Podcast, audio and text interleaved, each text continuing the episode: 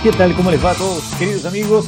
Comienza el mes de septiembre, el mes de la patria, un mes clave. Tenemos elecciones este día domingo, un plebiscito de salida para un proyecto de constitución y todos tenemos que votar. Le hacemos la invitación, por cierto, a ser parte de esta actividad cívica tremendamente relevante para el futuro de nuestro país. Siendo las 11 de la mañana con dos minutos de este día jueves, primero de septiembre, le doy la más cordial bienvenida a Minería del Mañana. Una presentación de Anglo American. En Anglo American la innovación está en el centro de todo lo que hacemos, buscando mejores formas de extraer y procesar minerales esenciales para nuestra sociedad usando menos agua y menos energía. Con la ciencia y la tecnología como principales aliados, colaborando con las comunidades, trabajando para un medio ambiente más saludable, con estrategias para enfrentar entre todos el cambio climático.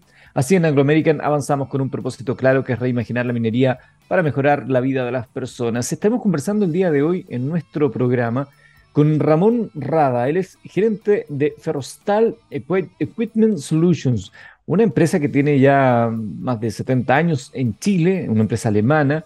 Eh, queremos conocer cuáles son las soluciones que ofrecen para la industria minera, hacia dónde apuntan los desafíos tecnológicos de eh, sus servicios, cuáles son sus principales productos y cómo los avances tecnológicos en equipamiento y mantención mejoran la productividad y la sustentabilidad industrial en la minería. Así que están invitados de ya. Eso pasa a las once y media. Tendremos la conversación con em, Ramón Rada, gerente de Ferrostal Equipment, Solutions. Ahí se. Le doy la saludo también en este instante. Empezó a conectarme con la gente que ustedes saben que la primera parte la hacemos con ustedes en vivo a través de txsplus.com.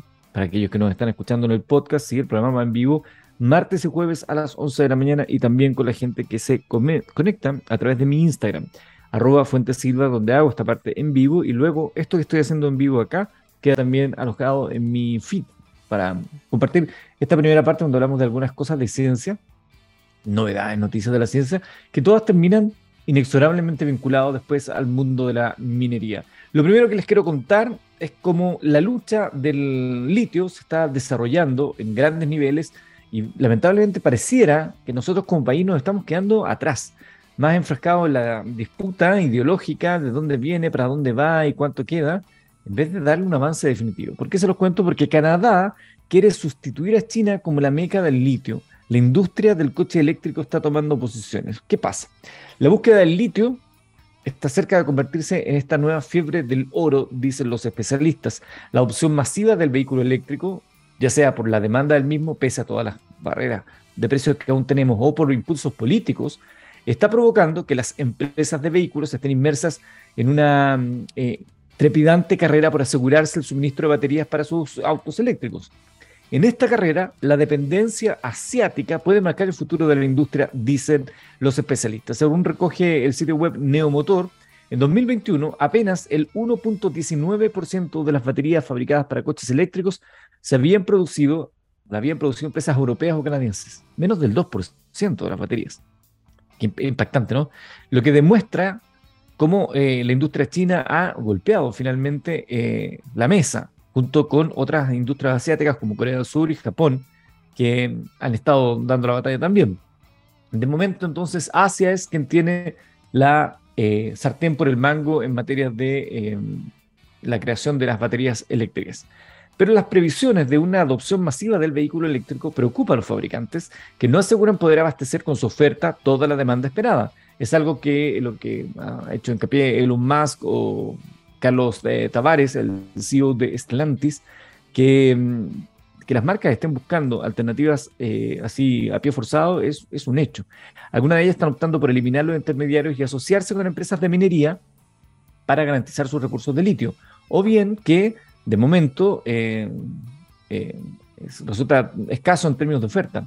Otras como Volkswagen o Mercedes-Benz han preferido desmarcarse y planean fabricar sus propias baterías para no depender de terceros. En esta decisión, Canadá quiere ofrecerse como un suministrador de litio y ha firmado un acuerdo con ambas empresas. Canadá está por detrás de Australia, de Chile, de Argentina y por supuesto de China cuando hablamos de explotar litio, níquel o cobalto, entre otros minerales. Pero el potencial del país es tal, incluso que líderes sindicales han propuesto aislar a Estados Unidos de su mercado de estos minerales como medida de presión para mejorar su posición en el mercado mundial. No es de extrañar, por lo tanto, que Volkswagen y Mercedes hayan firmado con Canadá para asegurarse un futuro suministro de litio. Canadá está endureciendo los requisitos para dificultar que empresas extranjeras accedan a sus reservas, tentativas que ya han cumplido eh, la propia empresa Cattle, quien compró eh, Millennial Lithium Corp, que es una empresa canadiense, en septiembre del año pasado por un valor de casi 300 millones de dólares. También Neolithium, que ha estado eh, en el punto de mira de inversionistas chinos, chinos. Y no solo productores de baterías miran a Canadá. Imperial Oil Limited, una de las empresas más importantes en la extracción y refinamiento del petróleo, se ha aliado con E3 Lithium para la extracción de litio en Alberta, Canadá. Los medios americanos como Bloomberg también se hacen eco de que los fabricantes de su país tienen puesto un ojo en Canadá y de hecho Volkswagen utilizará los recursos allí extraídos para las fábricas de baterías que aspira a construir en Estados Unidos. ¿Habrá un cambio de eje hacia la zona norte de nuestro continente, desde Asia hasta acá? Eh, ¿Podrán convivir los dos? ¿Y qué pasa con lo que ocurre aquí abajo? ¿Qué pasa con Chile, con la Argentina? ¿A dónde está nuestro rol? ¿Dónde será nuestra posición? ¿Qué, qué nos depara el futuro al respecto? Es interesante ir siguiéndole la pista a lo que está ocurriendo con el mercado del litio, la minería del litio, que es relevante también en la transición energética, tanto como el cobre, como hemos dicho en otras oportunidades. Para andar en electromovilidad acá en la faz de la Tierra se necesita minería. Y para viajar al espacio, por supuesto que también se necesita minería, mucho mineral, mucho cobre chileno. Y esto de las estaciones espaciales ya dejó de ser un privilegio reservado únicamente a un puñado de países y sus agencias espaciales. Desde hace años que el sector privado, ¿sí? que tiene sus propias ambiciones, sus propios cohetes, busca desarrollar sus propios proyectos, algunos de los cuales han empezado a despegar en las últimas décadas. SpaceX de eh, Elon Musk, recordarán ustedes que revolucionó el transporte espacial al reducir drásticamente los costos por lanzamiento y consiguió poner hombres en el espacio, entre otros logros. También está Blue Origin de Jeff Bezos, que quiere seguir la estela de esta compañía e incluso superarla. ¿Cuál es su idea más grande? crear su propia estación espacial, la estación espacial privada Orbital Reef, así se llama.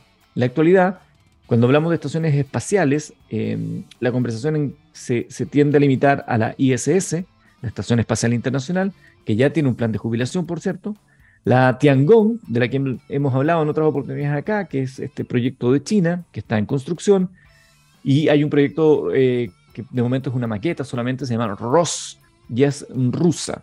Pero el sector privado, como les decía, quiere tener su cuota de protagonista, de protagonismo. Y hace, que será un año, que Blue Origin y Sierra Space anunciaron la próxima construcción de la Estación Espacial Orbital Reef, un espacio en órbita para un máximo de 10 personas que serviría para hospedar, así hospedar entre comillas, a turistas que disfrutarían de las privilegiadas vistas del espacio y sería el eje de investigaciones científicas en microgravedad. La idea de construir una estación espacial puede ser muy buena, pero como en todos los proyectos de tal magnitud, se deben superar varios desafíos antes de empezar a ver los resultados tangibles. En ese sentido, Blue Origin y Sierra Space acaban de recibir, y esa es la noticia, una aprobación elemental para continuar con el desarrollo de esta estación espacial. Este mes, NASA completó la revisión de definición del sistema de la Estación Espacial Orbital Reef, lo que se conoce como un SDR. Y esta SDR consistió en examinar en profundidad la propuesta de Blue Origin y Sierra Space para evaluar si está factible. El resultado, afortunadamente para sus intereses, fue positivo. Es decir, Orbital Reef tiene el visto bueno de NASA para seguir su camino. Este SDR hace avanzar a Orbital Reef, dijo Brent Sherwood, que es el vicepresidente senior de programas de desarrollo avanzado de Blue Origin en un comunicado y además agregó, estamos satisfaciendo las necesidades del mercado comercial y los requisitos de NASA. Orbital Reef cambiará el juego para los vuelos espaciales tripulados en la órbita terrestre, algo que de momento está reservado solo para gente con mucha plata. Ahora que SDR ha concluido, el equipo del proyecto puede pasar a la siguiente fase. Em, sabe que el trabajo realizado hasta ahora cumple con los requisitos funcionales y de rendimiento exigidos por NASA, incluida la interoperabilidad de componentes. Es decir, todavía no estamos ante el diseño final de la estación espacial y puede que los próximos pasos muchas cosas cambien.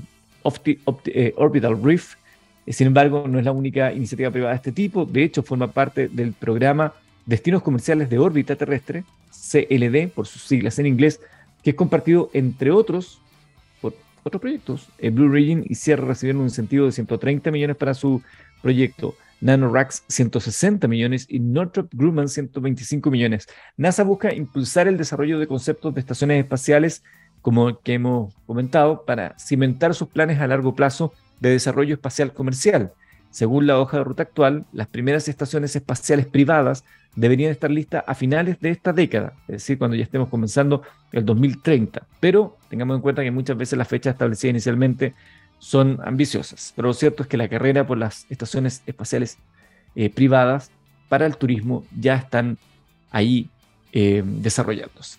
Vuelvo a la Tierra. WhatsApp, una de las plataformas más populares, probablemente la que más se utiliza en términos de, mensaje, de mensajería, está agregando una nueva funcionalidad. Esta ya está disponible en algunos lugares, eh, como por ejemplo para una plataforma de e-commerce llamado GeoMart con base en la India.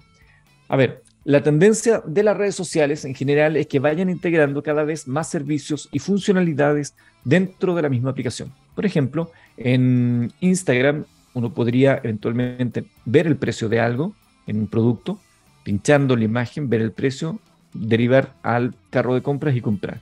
Bueno, eh, Corner Shop está haciendo lo mismo. Y el ejemplo es, es un conocido nuestro, que es Corner Shop. Sí, WhatsApp vinculado con lo que podría ser Corner Shop. Como les decía, integración entre servicio y funcionalidades dentro de una misma aplicación. Por ejemplo, eh, TikTok tiene minijuegos, em, los podcasts en Twitter, eh, pasando por carritos de compra, como les decía, en Facebook o Instagram. las plataformas sociales se encuentran en esta evolución permanente. Y siguiendo esta línea, Meta Meta, Facebook, es la dueña de WhatsApp, ha anunciado una funcionalidad importante y atractiva para esta última plataforma para impulsar aún más las transacciones electrónicas. Se trata de una experiencia de compra de extremo a extremo que permite a los usuarios realizar transacciones dentro de la aplicación sin salir de ella, como si se tratara de Corner Shop, la aplicación el unicornio creado acá en Chile. La nueva funcionalidad ya ha sido liberada en la India, como les decía, en esta alianza con esta tienda llamada Geomart. La página oficial de noticias de Meta se explica que Geomart en WhatsApp permitirá a las personas en la India, incluidas aquellas que nunca antes han comprado en línea, navegar sin problemas a través de todo el catálogo de comestibles de Umart. Los compradores pueden agregar artículos a su carrito y realizar un pago para completar la compra, todo sin salir del chat de WhatsApp. Para empezar a realizar una compra, el usuario solo tiene que enviar un mensaje diciendo hola a la cuenta comercial de Jaimart. Esto activará una funcionalidad muy parecida a la que conocemos por aplicaciones como Uber Eats o Corner Shops en la que se seleccionan los productos desde catálogos para que estos sean enviados a la dirección indicada. Mark Zuckerberg habló justamente del lanzamiento de esta nueva funcionalidad dentro de WhatsApp en su perfil de Facebook. Dijo, comillas, emocionados de lanzar nuestra asociación con GeoMart en India.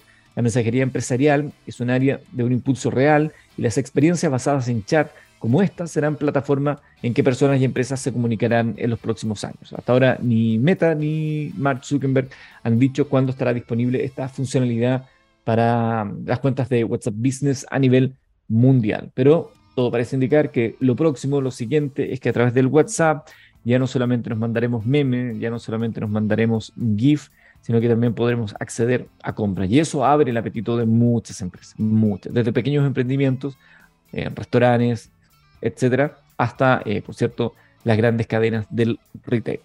Interesante comprar un WhatsApp, cada vez más fácil comprar, ¿no? Como que la sensación de, de compra es cada vez más sencilla. Claro, el dolor al final del día es que hay que pagar la cuenta. Y a propósito de eh, redes sociales, me mm, dirijo a Instagram. Hace algún tiempo Instagram cambió el enfoque y centró el análisis en el algoritmo. Es decir, un algoritmo estudia tu comportamiento, tu análisis y entrega el contenido que tú ves actualmente en tu cuenta de Instagram.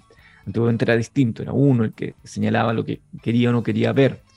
Bueno, esto que fue polémico en su momento, que ha alimentado todas las teorías que hablan de cómo los algoritmos nos están o nos estarían manipulando, es algo que a Instagram parece que le ha hecho algún tipo de sentido y hace algunas semanas anunciaron que están haciendo una prueba de control para devolverle a los usuarios el control de lo que ve en su feed. La red social comenzará a probar dos nuevas funcionalidades que permiten que sea el usuario y no el algoritmo eh, que muestre lo que tú ves en tu muro.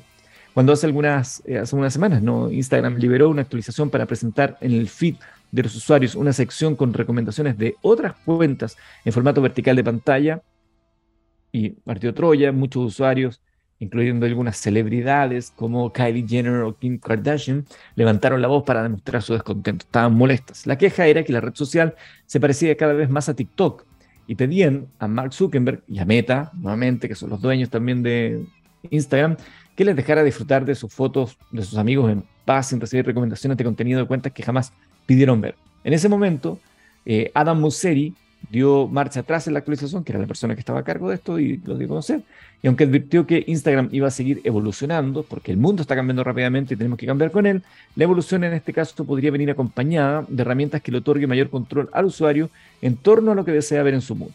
Así, el día de hoy, Meta anunció por medio de su página oficial de noticias que empezará a probar estas dos nuevas funcionalidades para ayudar al usuario a definir y ajustar su experiencia en Instagram.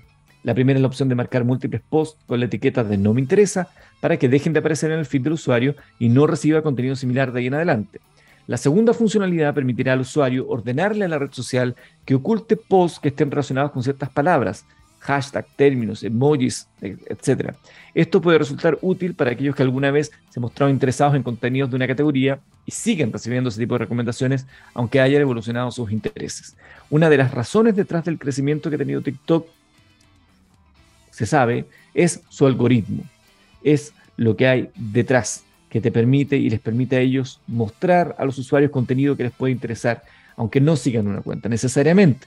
Eso es lo que convierte cualquier tipo de video en un trend, en algo que se está viralizando con fuerza. Las demás redes sociales, sobre todo los de Meta, han tratado de emular dicho algoritmo pero en el acto de hacerlo han vulnerado un poco la relación con los usuarios a los que les gusta y utilizan la red social tal cual está. Estas nuevas funcionalidades pretenden devolverle de alguna manera entonces al usuario la sensación de control, pero dejando un espacio para la experimentación y evolución permanente de las plataformas. A mí personalmente me, gustaba mucho el sistema de que uno viera lo que uno elegía, es decir, las cuentas que yo sigo es el contenido que yo veo, pero también me gusta que de pronto me lleguen estas eh, sugerencias por parte del algoritmo de temas relacionados con los intereses que tengo yo, por lo menos en esas redes sociales. Como por ejemplo ustedes que están ahí conectados conmigo a través del Instagram arroba Fuentesilva. Le mando un saludo a la gente que está ahí saludando. Hay 50 personas conectadas en este minuto. Muchas gracias a ellos también aquellos que entran y aquellos que, por cierto, ven después esto mismo en el muro, en el feed.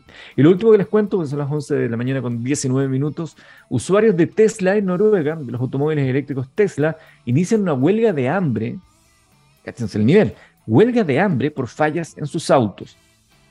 Los usuarios de Tesla en Noruega están muy molestos. ¿Y qué tanto? Lo suficiente como para organizar una huelga de hambre hasta que resuelva los problemas recurrentes que están experimentando.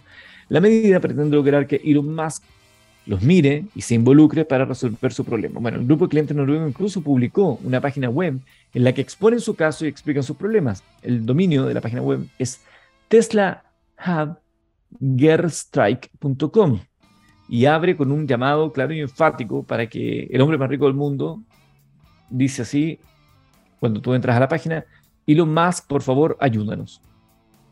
Por favor, ayúdanos. Debajo del mensaje se puede ver una toma aérea de 18 personas paradas ante sus autos, todos Tesla, que forman la palabra help.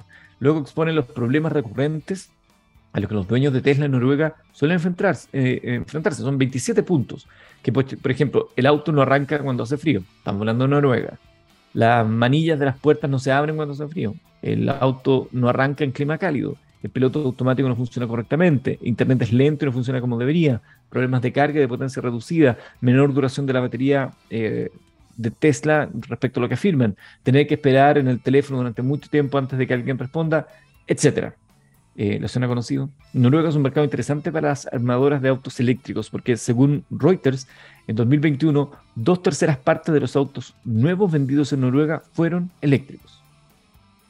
Dos terceras partes de los autos nuevos vendidos en Noruega fueron eléctricos. Allá en Noruega se, se vuelta la situación, siendo el Tesla modelo 3 el más vendido. La empresa de Elon Musk tiene el 11,6% del mercado de los eléctricos y en 2021 por primera vez se posicionó al frente de la armadura alemana Volkswagen que tiene el 9,6%. Si quiere mantener el liderazgo, eh, Elon Musk parece que va a tener que mirar nomás hacia el norte y darle alguna respuesta a los noruegos que para este caso no ruegan, sí, sí ruegan. En Noruega sí ruegan. 11 con 21 minutos, vamos a la música, vamos a esta invitación musical del día de hoy, viene con, con efeméride, porque un día como hoy, pero del año 1946, nace en Douglas, no nace Douglas, sino que nace en Douglas, Isla de Man, el cantante, compositor y productor Barry Gibb, que fue cofundador de los Bee Gees, uno de los grupos de mayor éxito de la historia, con los hermanos Robin y Maurice, que son hermanos de eh, este señor Barry, Barry, Robin y Maurice. Después de la muerte de Maurice, el año 2003, el grupo se acabó. Robin eh, murió en 2012 y Barry, como productor y compositor, ha hecho canciones para Kenny Rogers, Diana, Diana Rose, Dionne Warwick, Yvonne Elliman o Barbara Streisand, entre otros. Y en 2016 publicó su segundo trabajo en solitario, el primero en 32 años. El hermano menor de ellos, llamado Andy Gibb, anduvo paseándose por acá por el Festival de Viña del Mar en alguna oportunidad. Escuchamos This is Where I Came In, de Bee en Minería del Mañana. 11 de la mañana con 27 minutos, sigue avanzando la mañana de este día jueves 1 de septiembre, el primer día de este mes, el noveno del año, y les cuento informaciones del ámbito minero. Jorge Riesco es elegido como nuevo presidente de Sonami, lo acompañarán durante su gestión Cristán Argandoña, gerente general del Grupo Minero Las Cenizas, y Patricio Céspedes Guzmán, presidente de la Asociación Minera de Antofagasta, ambos como vicepresidentes. El 31 de agosto, entonces, el Consejo General de la Sociedad Nacional de Minería eligió al abogado Jorge Resco como presidente de la entidad gremial que agrupa todos los segmentos de la minería del país para el periodo 2022-2025. En la elección sufragaron 158 consejeros y consejeras de un total de 184 convocados. En ese contexto, la lista del abogado Jorge Resco obtuvo 103 votos frente a los 55 que logró Patricio Gatica de Asuminera de Illapel. El abogado, em, como les decía, será acompañado por Cristian Argandoña y Patricio Céspedes. Al respecto, el nuevo presidente del gremio señaló que es un honor y una gran responsabilidad recibir el apoyo de nuestros asociados, especialmente en el particular momento que vive la minería del país. En este periodo tenemos el objetivo de fortalecer la representación gremial en una época en que la minería deberá enfrentar la discusión de varios cambios normativos y fortalecer también la participación el interior de nuestra sociedad. Si bien nuestra preocupación abarca todos los estamentos de nuestro gremio, Queremos potenciar la mediana minería que, a nuestro juicio, presenta perspectivas muy positivas. Como les decía, Jorge Resco es abogado, licenciado en Derecho de la Pontificia Universidad Católica de Chile, magíster en Gestión de Recursos Humanos de la Universidad Gabriela Mistral y desde 1990 es consejero de Sonami, habiendo ejercido el cargo de secretario general de esa federación gremial en cuatro periodos distintos. Avanzamos con informaciones del ámbito minero. Corfo abre convocatoria para avanzar en la cadena de valor del litio. Productores especializados en este material podrán postular a proyectos de inversión que agreguen valor a los productos de litio adquiridos a un precio preferente para el suministro asegurado hasta el año 2030. A partir del día miércoles, Corfo, la Agencia Chilena para el Desarrollo Económico, convoca a empresas nacionales y extranjeras a presentar propuestas para la elaboración de productos que permita avanzar en la cadena de valor del litio. Con este llamado, Corfo invita a empresas con experiencia, capacidades técnicas y financieras comprobables a convertirse en productores especializados de este material con valor agregado en Chile para desarrollar, producir, por ejemplo, precursores y o material de cátodo, cátodos de litio, componentes de baterías de litio, litio metálico, entre otras aplicaciones. Quienes postulen podrán acceder a carbonato de hidróxido de litio producidos por SQM Salar SA a precios favorables y asegurar un suministro hasta el año 2030. INE indica que el índice de producción minera presentó un descenso de 6,5% en julio una contracción interanual de 5,1% registró en julio del año 2022 el índice de producción industrial debido a las incidencias negativas de dos de los tres sectores que lo componen, informó el INE. El índice de producción minera, el que más influyó en el resultado al presentar un descenso de 6,5% respecto a igual mes del año anterior e incidir en menos 2.738 puntos porcentuales en el IPIP. Esto fue consecuencia de la menor actividad registrado en la minería metálica, las divisiones 04 y 07, que decreció 8,2%, revestando 7,701 puntos porcentuales a la variación del índice a raíz de un descenso en la extracción y procesamiento del cobre. Esto último a causa de una baja ley, un menor tratamiento del mineral en el periodo. Por el contrario, la minería no metálica se incrementó 18,5% en comparación con el igual mes del año, eh, incidiendo en 1.083 puntos porcentuales en la variación del índice a causa de una mayor producción de carbonato de litio. Avanzamos, se aprueba un nuevo proyecto cuprífero a desarrollarse al sur de Ovalle. El Servicio de Evaluación Ambiental calificó favorablemente la declaración de impacto ambiental del proyecto denominado Mina Cinabrio San Andrés del titular minera BMR Con una inversión de 2 millones de dólares, el objetivo de la iniciativa es realizar la extracción del mineral por un total aproximado de 2.211.500 eh, toneladas de mineral de cobre con una ley de corte 0.90 con una tasa de producción de hasta 100.000 toneladas por una vida útil de 7 años. Yo creo que está mal ese dato, el porcentaje de inversión en todo caso. ¿eh? En el expediente ambiental se detalla que el proyecto consiste en la explotación de dos cuerpos minerales separados por una falla geológica que disecciona el cuerpo mineralizado. El primero, Cinabrio, data de una extensa explotación por distintos controladores mineros, cuenta con dos resoluciones de calificación ambiental, la explotación Mina Cinabrio RCA 34-2007 y la regularización de Mina Cinabrio RCA 30-2012, las cuales son la base para la ejecución del presente proyecto, puesto que se continuará explotando los niveles inferiores. El segundo cuerpo mineralizado, denominado San Andrés, presenta reservas. La acumulación de estériles, tanto de los yacimientos Cinabrio y San Andrés, se realizará en los caserones ya explotados de Mina Cinabrio. Dicha acción tiene dos objetivos minimizar las áreas de intervención y aportar a la estabilidad de la mina Cinabrio. BHP Escondida, eh, perdón, BHP anuncia un acuerdo para renovar la flota de camiones de Escondida. BHP, Caterpillar y Finning International anunciaron un acuerdo para renovar la totalidad de la flota de camiones de extracción de Escondida, la mayor productora de cobre a nivel mundial, ubicada en la región de Antofagasta. La medida se enmarca en el proceso estratégico de renovación de equipos desarrollado por Escondida, permitirá a la operación incorporar a su flota camiones Caterpillar 798 AC, equipos con la más alta tecnología que entregan mejoras significativas en capacidad de movimiento de material, eficiencia, confiabilidad y seguridad. Este nuevo contrato apoyará la estrategia de BHP de generar impactos positivos en materias clave para el futuro como la descarbonización, inclusión y diversidad, tecnologías autónomas y creación de capacidades locales. La llegada de los primeros equipos está proyectada para la segunda mitad del próximo año y se extenderá por un periodo aproximado de 10 años, reemplazando paulatinamente la actual flota en operación, una de las más grandes en la industria a nivel mundial y contempla 160 camiones. El mantenimiento y los servicios de apoyo relacionados a este contrato se realizarán en línea con la estrategia de empleo local y balance de género de BHP. El Centro Integrado de Conocimiento de Finning, ubicado en Antofagasta, entregará soporte técnico industrial de primera línea para la flota. El acuerdo también permitirá a Escondida BHP acelerar la implementación de sus planes de autonomía al brindar la posibilidad de que estos equipos puedan transitar hacia un modo de operación autónoma. Además, se definirá claramente un camino tecnológico para cumplir sus metas de descarbonización mediante la progresiva implementación de camiones de extracción cero minerales. Este acuerdo es un paso relevante para seguir proyectando futuro liderazgo de Escondida. Eh, BHP, eh, Escondida BHP, que tiene la industria, nos permitirá generar importantes eficiencias a nivel operacional, pero además está en sintonía con algunos de los principales desafíos que nos mueven como compañía.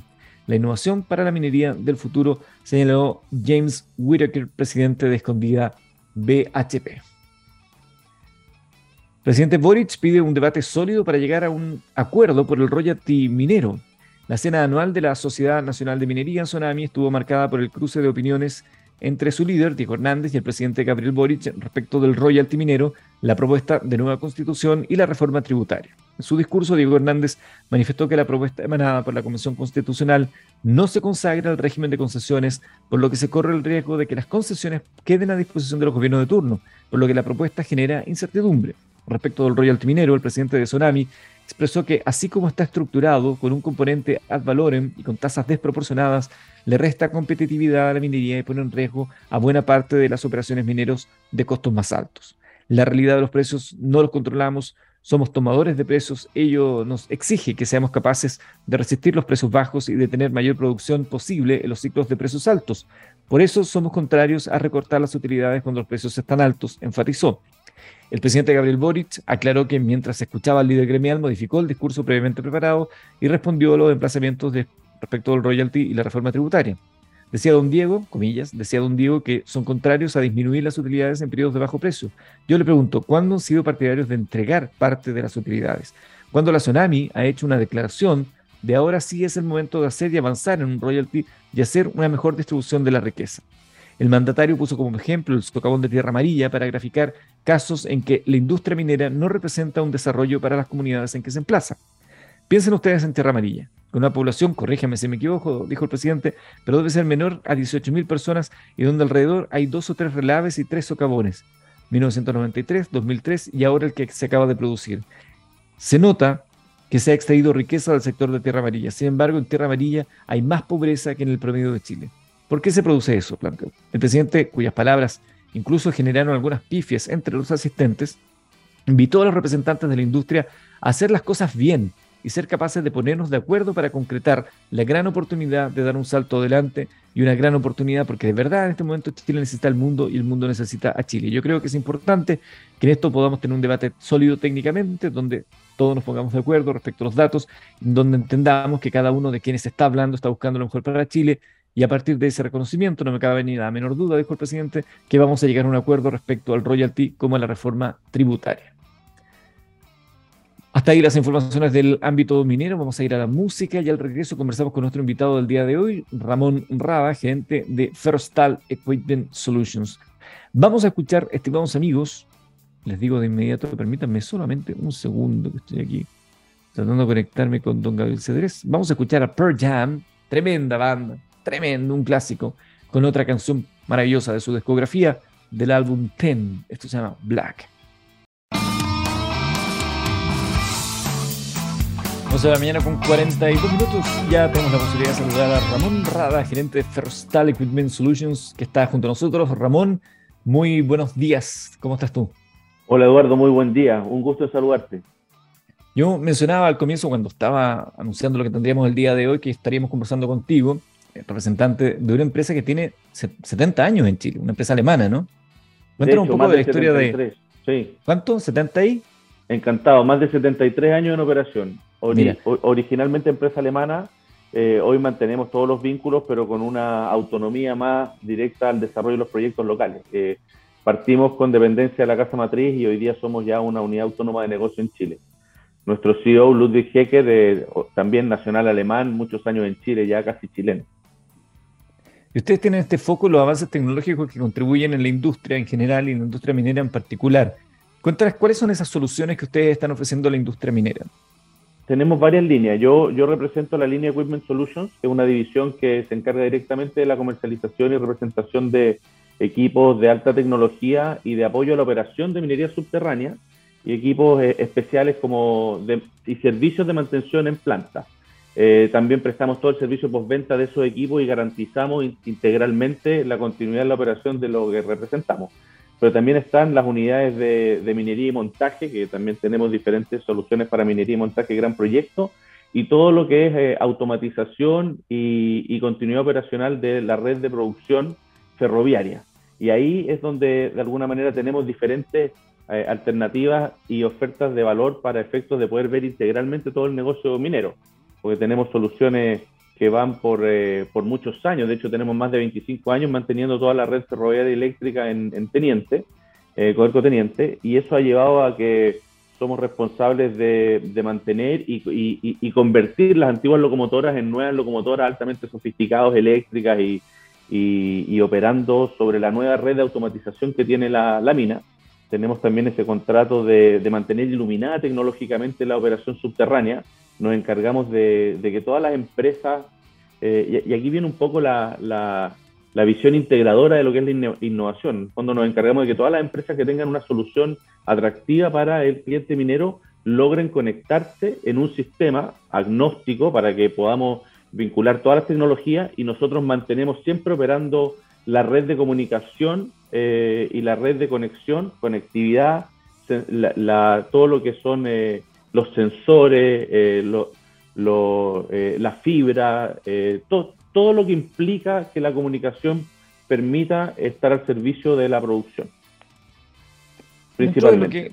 Dentro de, todo lo que ustedes hacen, que ella no, nos bosquejabas un poco lo que, dónde están presentes, a tu juicio, para Frostal, ¿cuál es el principal? Yo no, sé si además lo estoy pronunciando bien, Frostal, ¿cómo tiene una pronunciación? Oye, yo, soy igual, igual de chileno que tú, entonces, pero sí, yo se, pronuncia Frostal.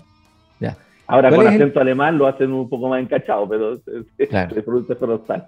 Le voy a pedir ahí a, a Solabarrieta que nos diga la pronunciación adecuada. Frostal. Eh, ¿Cuál es el principal desafío que tienen ustedes hoy en día eh, de cara a, dar soluciones a una industria tan competitiva, tan relevante, con movimiento tan grande como la industria minera? Bueno, cuando uno tiene em, áreas de, vínculo transaccional con la minería, el principal desafío es lograr eh, relaciones de largo plazo en términos de eh, los suministros, la mantención y la cadena de valor para el soporte de eh, el buen mantenimiento de su equipo. Hoy día la tecnología te permite, no sé, tus programas de mantención preventivos y, y correctivos, llevarlos a un nivel de predictividad. Entonces poder anticipar fallas predictivamente por el desempeño de las condiciones particulares de esa mina. Entonces, ¿qué pasa? Que el, cliente te compra, por ejemplo, no sé, nosotros tenemos eh, el principal equipo de apoyo en la construcción de los túneles y del avance de la mina subterránea, que es el acuñador, que viene en la etapa previa a la fortificación para garantizar que el túnel esté, esté bien, eh, eh, bien estable para poder fortificarlo.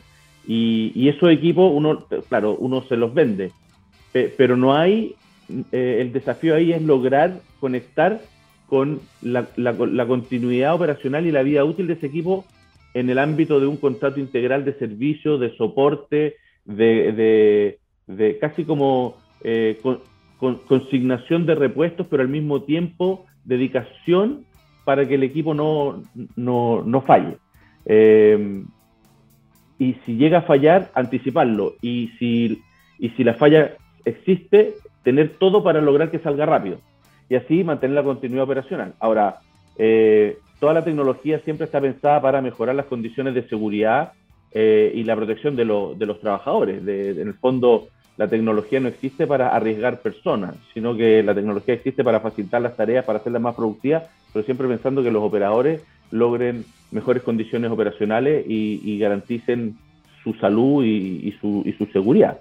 Entonces, en esa línea, eh, claro, el desarrollo tecnológico permite, eh, cuando uno habla de automatización, interoperación, eh, cuando uno habla de interoperabilidad y, operación a distancia, ah, hoy día el, gran hito de, Codelco de, haber sido precursores en el Centro Integrado de Operaciones, el CIO de Teniente, que opera en la mina 50 kilómetros, lo que al principio fue casi una noticia de ciencia ficción, hoy día es de alta, de, alta eh, contingencia operacional y muchas otras operaciones, incluso por aquí cerca, aquí en Las Condes se manejan varias minas ya en el norte.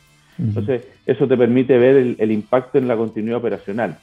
Y, el desafío es la cultura de la innovación principalmente, que se abran las operaciones a, probar cosas nuevas y que, la, y que la falla y error sea parte de un proceso de aprendizaje. ¿Y, eh, ustedes, ¿Y ustedes en Frostal cómo manejan y trabajan la innovación? Porque estar a la vanguardia implica también estar con un radar abierto a lo que se está desarrollando fuera o a los desarrollos in-house. No sé cómo, lo hacen ustedes para estar y mantenerse al día con eso.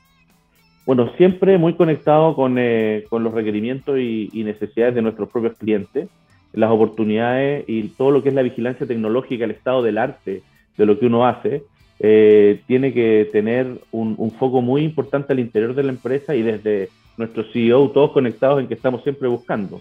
De hecho, yo en octubre me voy a la, a la feria en Alemania a, ver efectivamente qué, qué, conecta con lo que estamos haciendo. Vamos a, a tener reuniones con nuestros proveedores, eh, con las empresas que representamos y siempre enfrentando los desafíos. En el fondo, si vendemos, si vendemos un puente grúa o, o un tank house en una planta y, y, vemos que el entorno es sumamente adverso, sumamente complejo, hay mucho polvo, eh, existe ácido, eh, el, el, el, resultado no es el óptimo porque están estas condiciones operacionales que no se dan en otras partes, uno busca soluciones específicas para resolver esos problemas. O, o de alguna manera uno ve cómo conecta, por ejemplo, los brazos que son, eh, no sé, un picarroga que se, se, se, comanda y se opera de un joystick, cómo lograr que tenga un sensor para que opere solo y se active solamente un pulsador y el hinchancable sea eliminado o detectar un instancable en la correa automáticamente antes de que entre al proceso para efectos de evitar una falla mayor que implique una mantención con una parada de planta que dure una semana. Entonces, ese, ese tipo de cosas nos mantiene siempre conectados. Ahora, nosotros hemos hace poco tiempo en Ferrostal levantamos una división de innovación, eh, en el fondo es I, más de más I, porque tenemos innovación, desarrollo tecnológico, pero tenemos investigación, desarrollo y, y, también innovación. Pero nuestra innovación y desarrollo más que nada lo hacemos pensando en la integración tecnológica. No desarrollamos nuestra propia tecnología, sino que buscamos las tecnologías más apropiadas para poder conectar con lo que tenemos y poder ofrecer una oferta de valor más atractiva para el desafío que enfrentamos. Nuestra, aproximación. Sí, perdón. No, te decía que nuestra aproximación es efectivamente a la innovación, como me preguntabas, eh, eh, es directamente de, integración tecnológica más que desarrollo propio. Estamos conversando con Ramón Rada, el gerente de Frostal Equipment Solutions, a propósito de los avances tecnológicos, cómo contribuyen ¿no? la industria minera y otras industrias también, porque Frostal no solamente está en la industria minera, em, evitando esta paralización de faenas que, como ustedes saben, y ahí eso te lo quiero preguntar ya, no sé si en tono anecdótico aquí, pero cuando una faena para y ustedes entran en acción, la presión que deben sentir sobre su hombro es bastante fuerte, porque sabemos que, al menos en la minería, bueno, en toda la industria, en todo ámbito de cosas, ¿no? el tiempo es oro y a veces más que oro. Mira, todo el mundo siempre habla de las grandes experiencias y de los ejemplos a destacar, pero aquí nosotros hemos visto de lo bueno y de lo malo. O sea, hemos entrado y hemos cumplido con la planificación. La minería es una industria sumamente compleja, muy riesgosa, eh, tiene los, tiempos agotados, las áreas muy, muy definidas y, claro, todo lo que se planifica sale bien, pero hay veces que uno planifica y enfrenta, eh, enfrenta dificultades y tiene que tener la, la, capacidad de darse cuenta que al, no estar cumpliendo el plan eh, hay, que, hay que desconectar el switch o sacar el fusible y volver atrás. Nos, nos ha pasado, es lamentable que eso ocurra, pero con el compromiso y el profesionalismo de, de enfrentar esa tarea, eh, finalmente se logran los objetivos cuando uno hace eso como parte de un proceso de, de, aprendizaje y obtiene eh, las lecciones para no volver a, cometer los mismos errores en el fondo. Y es parte también de la disciplina de, la, disciplina de aplicarlo. Ahora, normalmente la presión es muy fuerte, efectivamente. Eh, hay muchos recursos involucrados, hay, hay, mucho, hay mucha gente, el trabajo de mucha gente, y no solo la presión sobre los tiempos y, el impacto económico que pueda tener. Uno puede, eh, uno puede em, valorizar todo, eh, pero bueno, pero, pero, pero, bueno, yo siempre digo que no todo se va, todo se puede valorizar, pero no siempre todo conviene valorizarlo, porque claro, eh, hay, gente que dice una burrada y, eventualmente no perdió la oportunidad de, quedarse callado y, eso puede haber tenido un impacto que va, que va más allá de, la, de lo que significó ese, eh, ese momento. Pero efectivamente hay mucha gente que depende de esos momentos críticos. Y ahí es donde, por ejemplo, nuestro contrato en, Teniente tiene eh, personal altamente calificado y son, y son ingenieros sumamente especializados y, y, cuesta encontrar muchas veces eh, la, el tiempo, la experiencia y, y la, y, los años y los años de circo en el desarrollo del oficio más allá del profesional. En el fondo, yo no soy un ingeniero electrónico especialista en PLC de locomotora porque lo estudié en un centro tecnológico y me dieron mi cartón, sino que porque efectivamente tengo muchos años de trabajo en, el tema y, sé que la luz roja a veces tiene una tonalidad distinta y esa tonalidad me puede hacer pensar de que hay, un, hay una variación de voltaje y va a generar otro problema. Entonces, eh, y, estos son ejemplos que yo los comparto de lo que escucho, porque no, tendría ninguna capacidad de, poder yo identificarlo. Muy por el contrario, yo estoy acá eh, enfocado en el tema comercial, desarrollo de negocio, tratando de, que todo la, el, portafolio de alternativas para nuestros clientes agreguen el mayor valor posible y ojalá sea lo más competitivo posible para poder eh, proyectar una operación de largo plazo. No puedo estar más de acuerdo contigo, Ramón. Es algo que hemos hablado en otras oportunidades acá, que una cosa es la formación, tradicional y los centros y los lugares donde uno aprende una carrera, y luego cómo las empresas y también tu propia vida profesional te va dando esas horas de vuelo donde realmente se aplica y se produce esa magia que te convierte en lo que dices ser. Mm, bueno, de hecho, uno, uno cuando entra a una faena con desafíos muy distintos entre lo que es superficie, rajo y subterránea, hay veces que uno eh, inmediatamente se da cuenta cuando hay oficio, cuando no hay, cuando hay un equipo que se está formando, eh, cuando te plantean cosas que uno ya sabe que no funcionan, pero tiene que ser eh, muy, muy diplomático y tiene que estar ahí siempre con la sensibilidad del proceso para poder sugerir cosas distintas. O cuando uno hace cambios o diseños en las máquinas, nosotros a veces nos pasa que nos llega la, la nueva máquina eh, con las modificaciones, nueva tecnología. Hoy día nosotros tenemos máquinas que van apoyando la, la, ergonometría del, del desarrollo con con mejor visibilidad, con los frentes, con equipos de apoyo, no sé, para material particulado, cabinas eh, que, que, protegen al operador, pero al mismo tiempo que tú puedes enfrentar de mejor forma el trabajo y cuando tu, tu entrenador de operadores lo, lo, observa y dice, oh, aquí hay una pifia porque esta, esta válvula podría eh, chocar con, con, este otro cuando se mueve el brazo y uno dice, fantástico, y eso después se integra, se modifica y finalmente uno logra a través de la experiencia y no del ingeniero que logró sacar de, después de la planta y todos los planos, porque claro, uno tiene la maqueta completa del equipo, pero efectivamente el oficio y el trabajo, la experiencia técnica eh, es, lo que, es lo que le da el valor finalmente a, al, al, trabajo de excelencia que se logra. Y por eso nosotros acá somos muy reconocidos eh, respecto de, de hecho, yo, yo soy de, de los que se integra hace, hace poco tiempo en la empresa pero aquí son de larga data, eh, profesional con muchos años de experiencia, eh, baja rotación y, con un ánimo de ojalá ver como el, antiguo concepto del desarrollo del oficio en una empresa. Eh, pasa mucho que hoy día se piensa que dos años, tres años, mucho hay que saltar de un lugar a otro, tienes que mantenerte activo, pero efectivamente em, hay, hay, hay operaciones complejas que en ese periodo es, muy difícil lograr comprender y empaparse de, de, todos los factores y variables que pueden eh, permitirte lograr el éxito y la excelencia en el desarrollo. Exactamente. Ramón Rada, gerente. Con, humildad y respeto lo digo. No, yo encuentro toda la razón en lo que tú estás diciendo. Me parece que efectivamente ese es el camino y qué bueno que en este caso Frostal apuesta ahí, apuesta también a mantener su talento y a generar ese compromiso y ese camino de la mano entre los trabajadores y sus intereses. El gerente de, como le decía, Ramón Rada, gerente Frostal de Equipment Solutions. Eh, Ramón, nos pilla la hora de invitar a gente, a potenciales clientes a que visiten la página donde se pueden contactar con ustedes.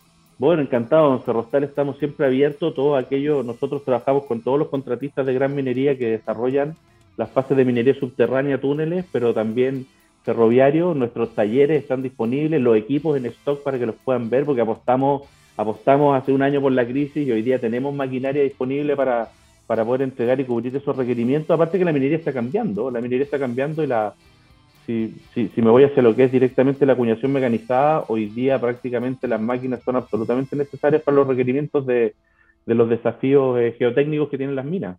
Así que cordialmente invitados en, en Ferrostal y en Ferrostal Equipment Solutions a, a su completa disposición. Y gracias, Eduardo, por la invitación y por el espacio.